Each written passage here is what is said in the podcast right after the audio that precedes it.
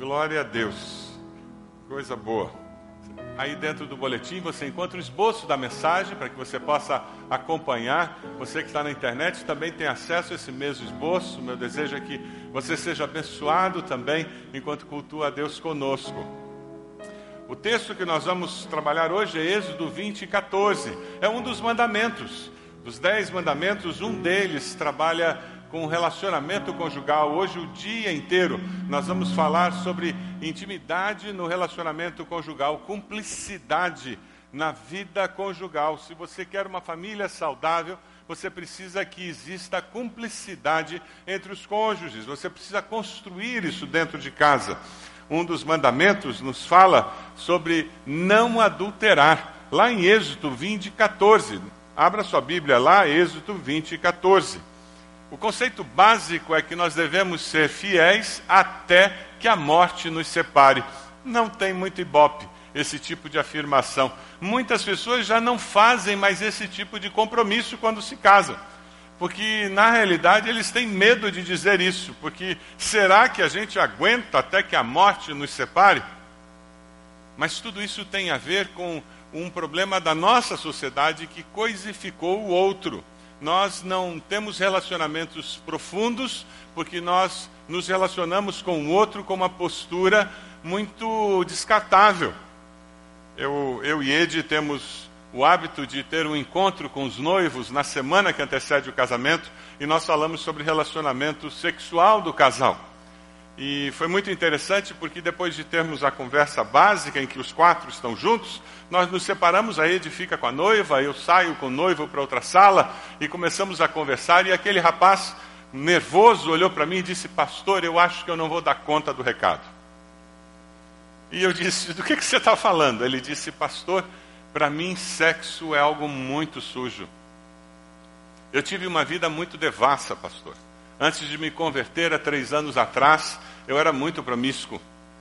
E eu fiz um compromisso com Deus. Faz três anos que eu sou virgem, pastor. Eu não me relacionei com nenhuma mulher nesses três anos depois que eu aceitei Jesus. Mas sabe, pastor, na minha mente, sexo é sujo. E eu olho para minha noiva, que é virgem, que é uma moça que eu considero santa. Eu não vou conseguir ter relação com ela porque eu acho que ela não merece isso. E naqueles dias que antecederam o casamento, eu tive que me encontrar com ele várias vezes, porque ele não enxergava sexo como Deus vê. Quantos homens, mulheres, por viverem nesse mundo que tem olhado o sexo de uma perspectiva completamente deturpada, têm perdido a bênção da vida sexual no casamento por causa disso. Satanás tem destruído a nossa capacidade de enxergar a bênção de Deus no casamento, a bênção de Deus na vida daquele jovem solteiro, porque tem olhado a, a essa habilidade que o ser humano tem de viver com uma vida sexual de uma forma deturpada. Aí alguns se perdem pela internet na pornografia, outros assistindo filmes pornográficos, outros com conversas que são impossíveis de repetir.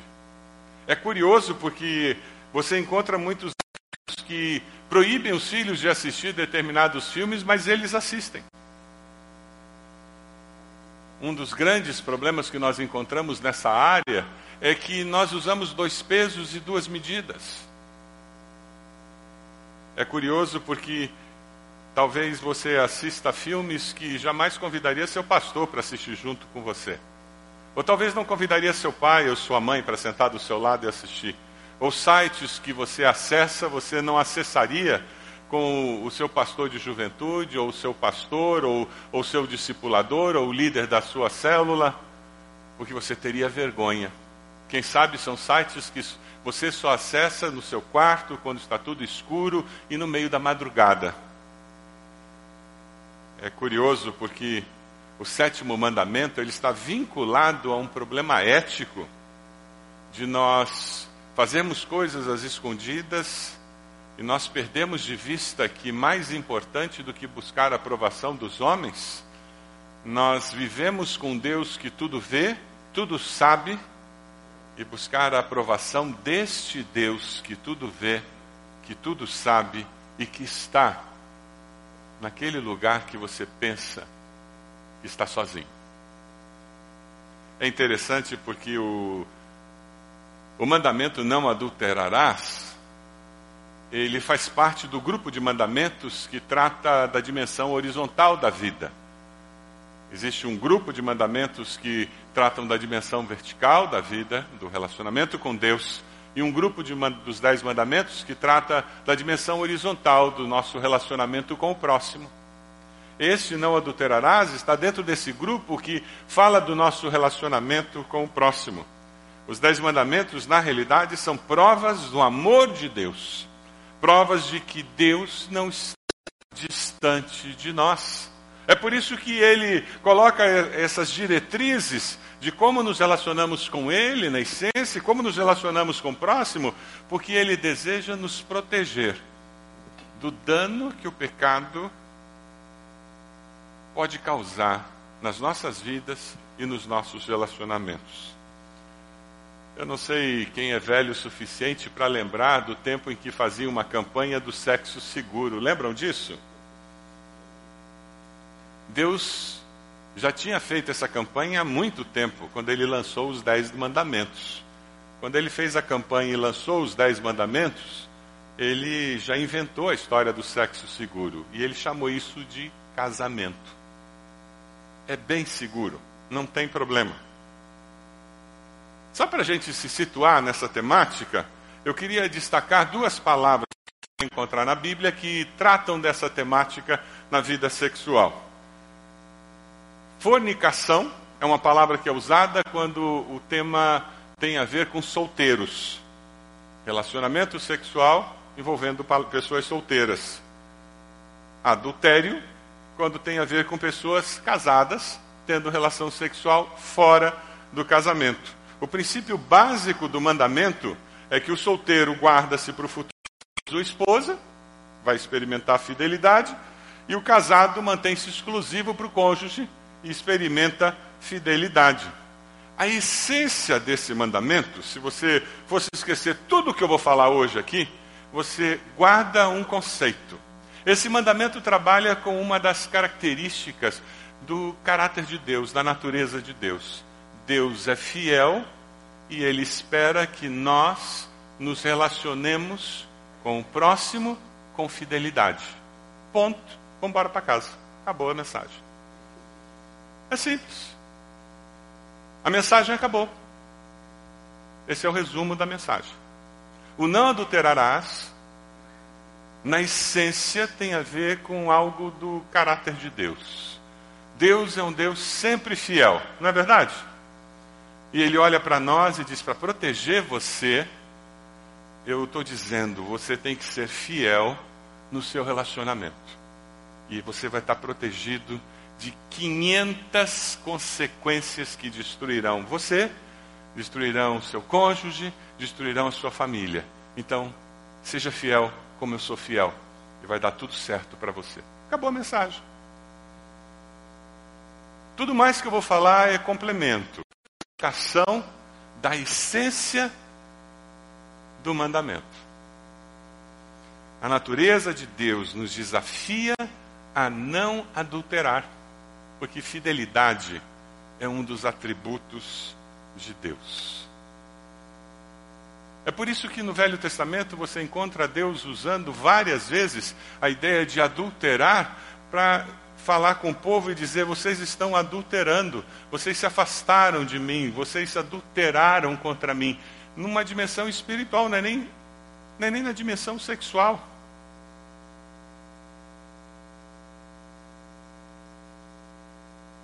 Nós temos muitos problemas nessa área. Nós vivemos numa sociedade em que a sensualidade tomou conta. Sexo parece que é a razão principal da existência da sociedade nos nossos dias. Para vender pneu, coloca uma mulher pelada do lado.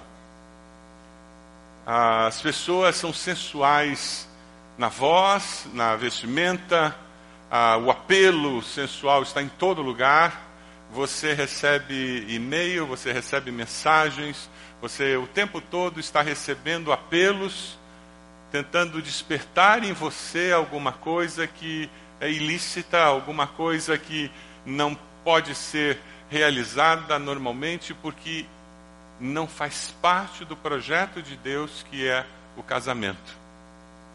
Nessa sociedade em que trair o cônjuge parece que é uma coisa normal, nessa sociedade em que casais negociam e usam sexo como moeda de troca, em que a mulher usa dor de cabeça para não ter relação, o homem muitas vezes chega ao ponto de estuprar a própria esposa, forçando-a a ter relação com a força física até.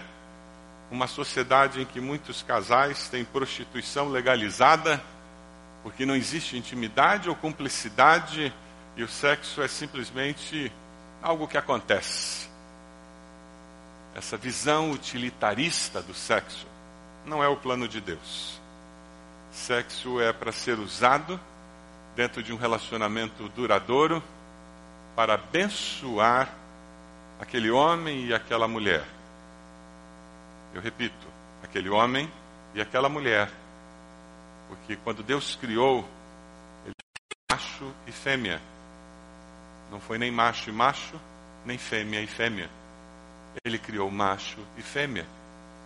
É o projeto de Deus. Para quem deseja conhecer um pouquinho mais sobre isso, nós temos na nossa livraria quatro livros. Eu pedi ao pastor André que nos indicasse Revolução Moral, a verdade nua e crua sobre a pureza sexual, isso para jovens, adolescentes, verdade do Josh McDowell com Erin Davis. E nós temos o Ato Conjugal, do time Beverly LaHaye, para adultos, e Douglas Rosenot, Celebração do Sexo. Esses livros estão à disposição ali na nossa para você levar. Eles têm capítulos em que trabalham ah, teologicamente o significado do sexo. Quando eu falo com, com jovens com relação a esse tema, quando eu falo com noivos com relação a esse tema, eu falo casais, ah, eu costumo dizer que você entendeu a beleza e a pureza do sexo do ponto de vista de Deus, se você consegue, e eu falo para os casados aqui, ter relação com seu cônjuge, dar as mãos e orar agradecendo a Deus por aquilo. Aí você entendeu a pureza do que aconteceu.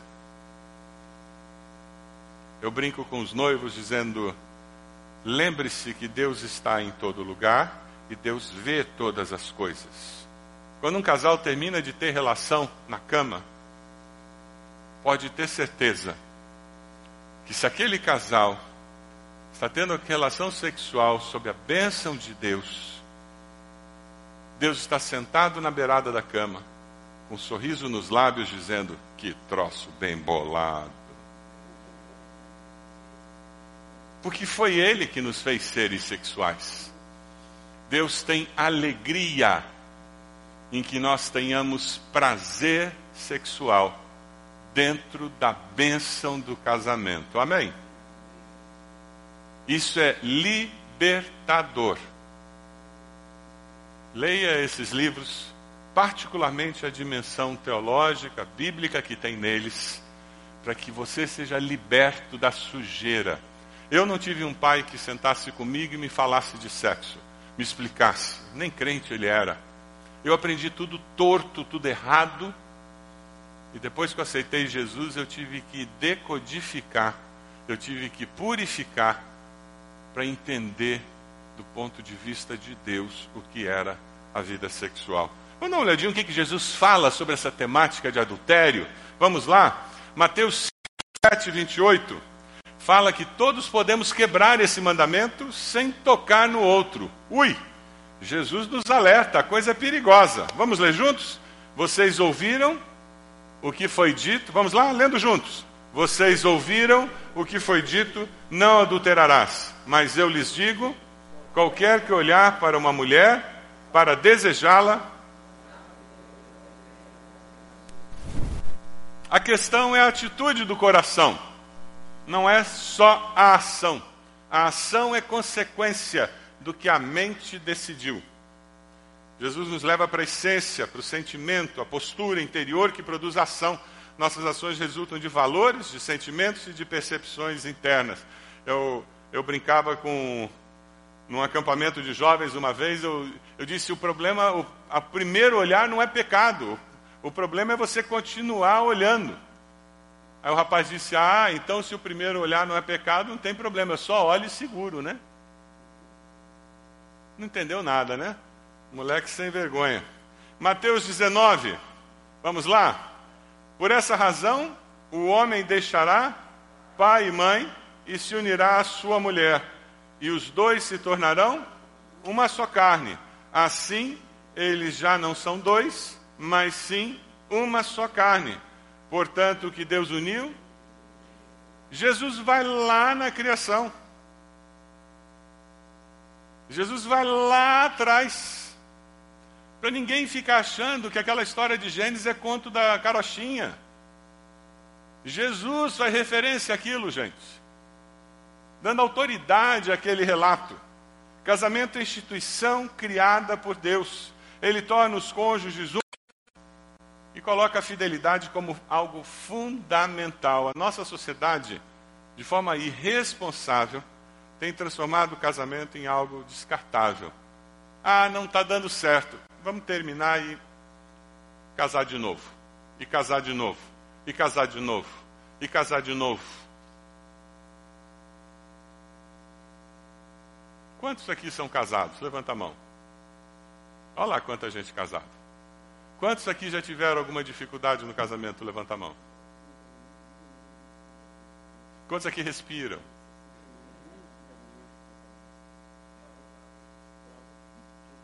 A gente não fica casado porque não tem dificuldade, a gente fica casado porque a gente tem um compromisso, tem uma aliança. E nesse nessa aliança a gente cresce, a gente se transforma numa pessoa melhor. A nossa sociedade ela é tão irresponsável que ela criou até a união estável.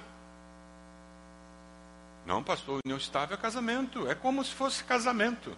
E eu discutia com alguém que dizia: não, pastor, é, não precisa casar, porque nós temos união estável. Já ouviu isso? Eu disse: é, mas o que é união estável? Não, pastor, união estável é como se fosse casamento. Eu disse: pois é, por isso que tem que casar. Não, pastor, mas nós já temos união estável. É como se nós estivéssemos casados. Eu disse: é por isso que tem que casar, porque você não está casado. Você está como se estivesse casado. Percebe? A própria legislação reconhece que não é casamento. A legislação diz que a união estável é como se fosse um casamento. Tem os direitos do casamento. Não diz que a união estável é o casamento. Na união estável, o Estado olha para você e diz: já que você não assume, eu vou forçar você a assumir. A partir de hoje, você é responsável por, essa, por esse relacionamento, por essa família, você, e essas pessoas têm a mesma responsabilidade e o mesmo direito de uma pessoa casada. O Estado diz: quando você vai e casa, você diz: eu, a partir de hoje, tomo uma decisão de ter um relacionamento com essa pessoa por toda a minha vida. Eu assumo a... Percebe a diferença? Aqui eu assumo diante da sociedade o compromisso. Ali o Estado me diz, já que você não tem coragem de assumir, eu obrigo você a assumir. Isso é estável. Na união estável você é obrigado a assumir. No casamento, você assume diante da sociedade o compromisso.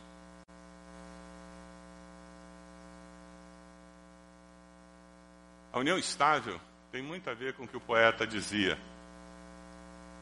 Que o amor seja eterno, enquanto o quê? Isso. A gente fica cantando e acaba acreditando nessa mentira. E como se não bastasse, nós hoje em dia temos ainda a terceira opção, né? Não é nem união estável, nem casamento. Nós vamos fazer contrato. Já viu isso? Nós temos um contrato de casamento. Casamento não é um contrato civil entre duas partes. Quem vive junto e tem um contrato não entendeu o que é casamento aos olhos de Deus. Casamento é aliança.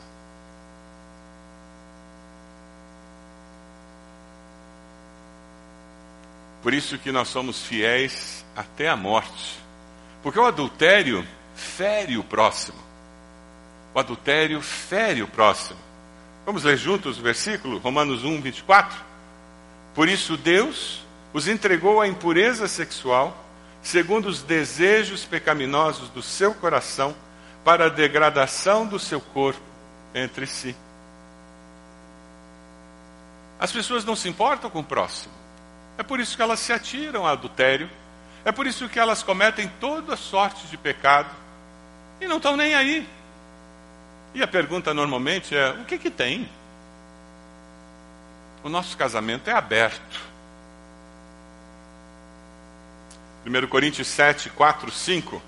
A mulher não tem autoridade sobre o seu próprio corpo, mas sim o marido. Da mesma forma, o marido não tem autoridade sobre o seu próprio corpo, mas sim a mulher. Não se recusem um ao outro, exceto por mútuo consentimento, e durante certo tempo para se dedicarem à oração. Depois unam-se de novo, para que Satanás não os tente por não terem domínio próprio. O apóstolo Paulo apresenta a única razão para um casal ter abstinência sexual por oração. Um motivo específico de oração, e ele ainda alerta, e por um breve tempo. Por um breve tempo. E depois retornem. É verdade.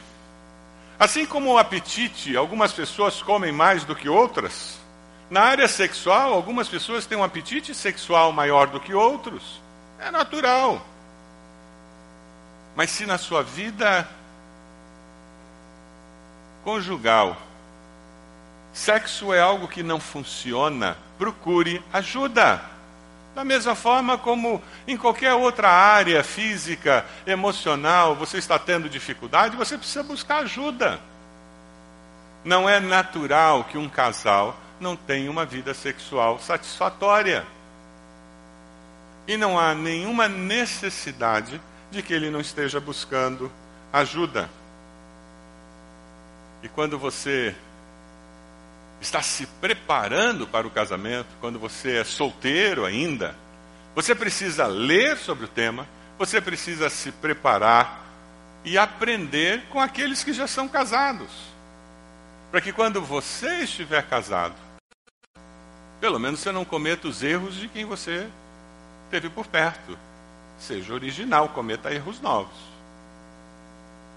Sabe, é interessante, falando para os solteiros, divorciados, viúvos, vocês não sabem que seus corpos são membros de Cristo? Tomarei os membros de Cristo e os unirei a uma prostituta? De maneira nenhuma.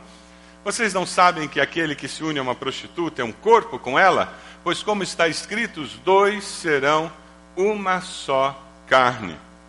O apóstolo Paulo fala sobre pessoas que iam para os templos onde existiam prostitutas cultuais e, e eles tinham relações. Antigamente era muito, muito comum.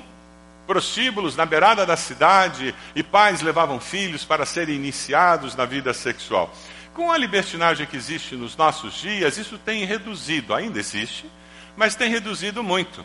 O tipo de prostituição que nós temos hoje é, é uma happy hour e motel. O tipo de prostituição que nós temos hoje é um jantar, um cinema e um motel. E muitas moças hoje se prostituem por um jantar, um cinema e um motel. Elas vendem o corpo delas por um jantar, um cinema e um motel. E não se sentem prostitutas. Prostituição é trocar o corpo por algum bem, por algum favor. Solteiros e os dois quiseram, então dá a sensação de que nós não estamos nos prostituindo. Quando você vive esse tipo de vida, você está semeando, por Deus julgará os imorais e os adúlteros. Casados, talvez você precise pedir perdão a Deus e ao seu cônjuge por adultério. Talvez você não tenha chegado a vias de fato e não se sinta tão adúltero. Talvez seja simplesmente aquela amiga do trabalho, tão compreensiva, com quem você almoça todo dia, e que você tenha dado espaço na sua mente para alguns pensamentos que não são os mais bonitos. Ou aquele colega do trabalho tão atencioso. Seu esposo é um brucutu, mas ele é um gentleman. E a sua mente viajou. Ah, se eu fosse casada com ele. Solteiros, guarde-se para o casamento e exercite nessa época de vida solteira o autocontrole, o domínio próprio, porque você precisará dele lá na vida conjugal, para ser fiel àquela pessoa com quem você casou. Deus planejou o casamento como compromisso, fiel até a morte. Esse é o projeto de Deus. Como que eu consigo ser fiel até a morte? Lavado no sangue de Jesus? Esse é o começo. Vamos ler juntos, primeiro João? O sangue de Jesus, seu Filho, nos purifica de todo pecado. Se afirmarmos que estamos sem pecado, enganamos a nós mesmos e a verdade não está em nós. Se confessarmos os nossos pecados, Ele é fiel e justo para perdoar os nossos pecados que te liberte disso. Quem sabe são aqueles filmes que você gosta de assistir, filme quente. E quanto mais cena de sexo, mais feliz você fica. Ao invés de ir para frente no filme, você curte. Quem sabe a sua mente anda tão suja você precisa confessar e pedir perdão a Deus. Talvez você precisa que o sangue de Jesus lave um adultério que ainda não foi confessado ao Senhor. Você precisa manter a sua mente limpa. Romanos 12, 1, 2 nos fala sobre essa necessidade. Transformação pela renovação da nossa mente. Só assim nós vamos poder experimentar a boa, perfeita vontade de Deus. E nós fazemos isso renovando diariamente esse compromisso com Deus. Aquele que julga está firme, cuide-se para que não caia. Não sobreveio a vocês tentação que não fosse comum aos homens.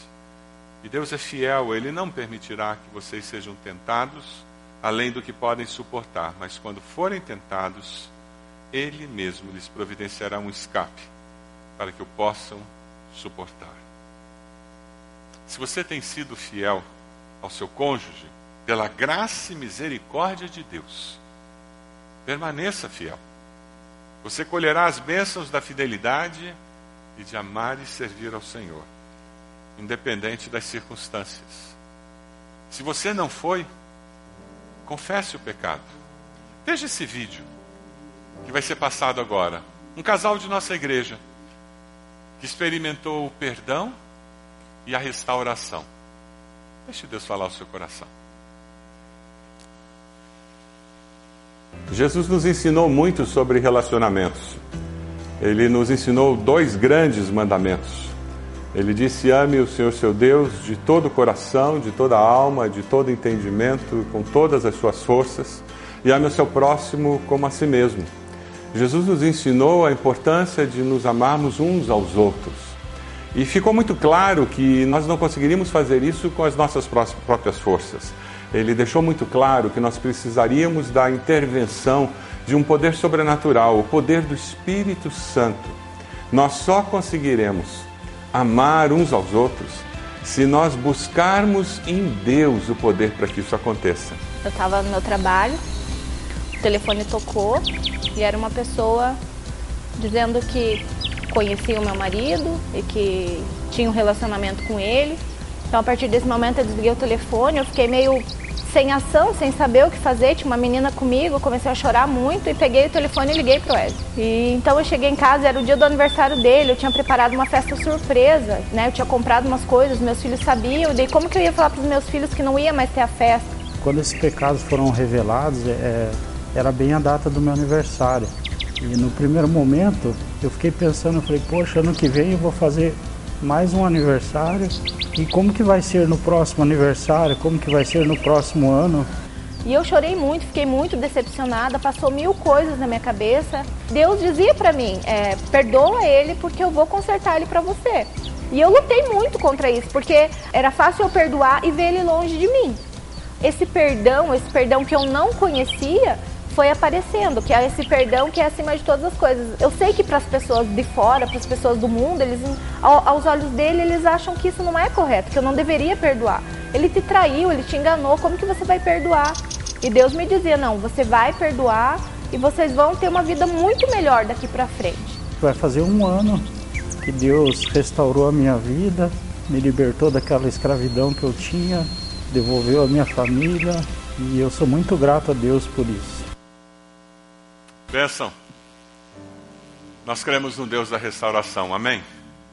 Nós cremos no Deus do perdão, o Deus que nos protege para que você não tenha que passar por situações como essa, mas um Deus que ainda nos ajuda a restaurar quando nós trazemos desgraça sobre nós e a nossa família.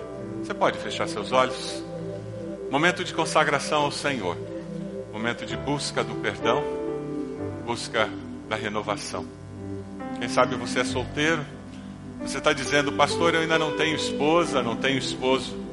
Eu quero desafiar você a fazer um compromisso com Deus de se guardar para o seu futuro esposo, futura esposa. Se guardar para o seu cônjuge. Eu vou me guardar para essa pessoa que o Senhor tem preparado para mim. Eu vou me guardar em santidade e pureza. Diga isso para Deus. Quem sabe você é divorciado, viúvo, faça o mesmo compromisso que os solteiros fazem, dizendo: Eu vou me guardar, crendo e confiando no Senhor. Quem sabe você é casado e precisa pedir perdão a Deus e ao seu cônjuge porque você traiu, crendo no poder de Deus para trazer perdão e restauração.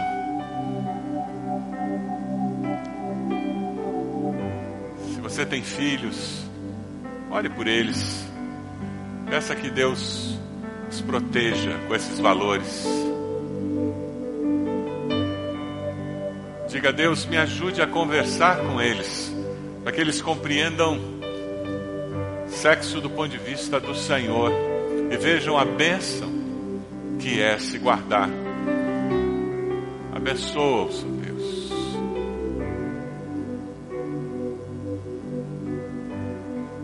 Você está assumindo um compromisso com o Senhor. Você está trazendo seus filhos no altar do Senhor.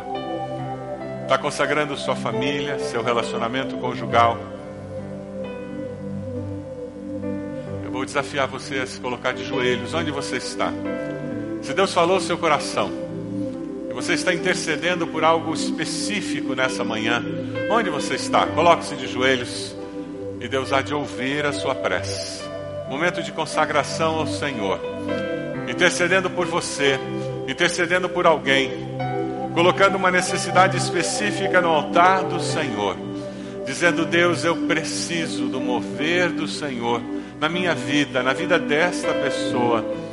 Eu creio que o Senhor tem princípios que trazem vida. E esse mandamento, de uma forma específica, Deus, ele nos protege de tanto tantas mazelas que o pecado produz. De joelhos, fale com o Senhor. Peça a intervenção sobrenatural do Senhor sobre a sua vida.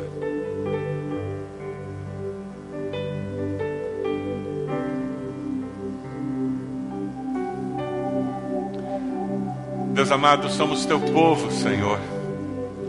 O Senhor nos amou tanto a ponto de enviar seu único filho para ser nosso Salvador.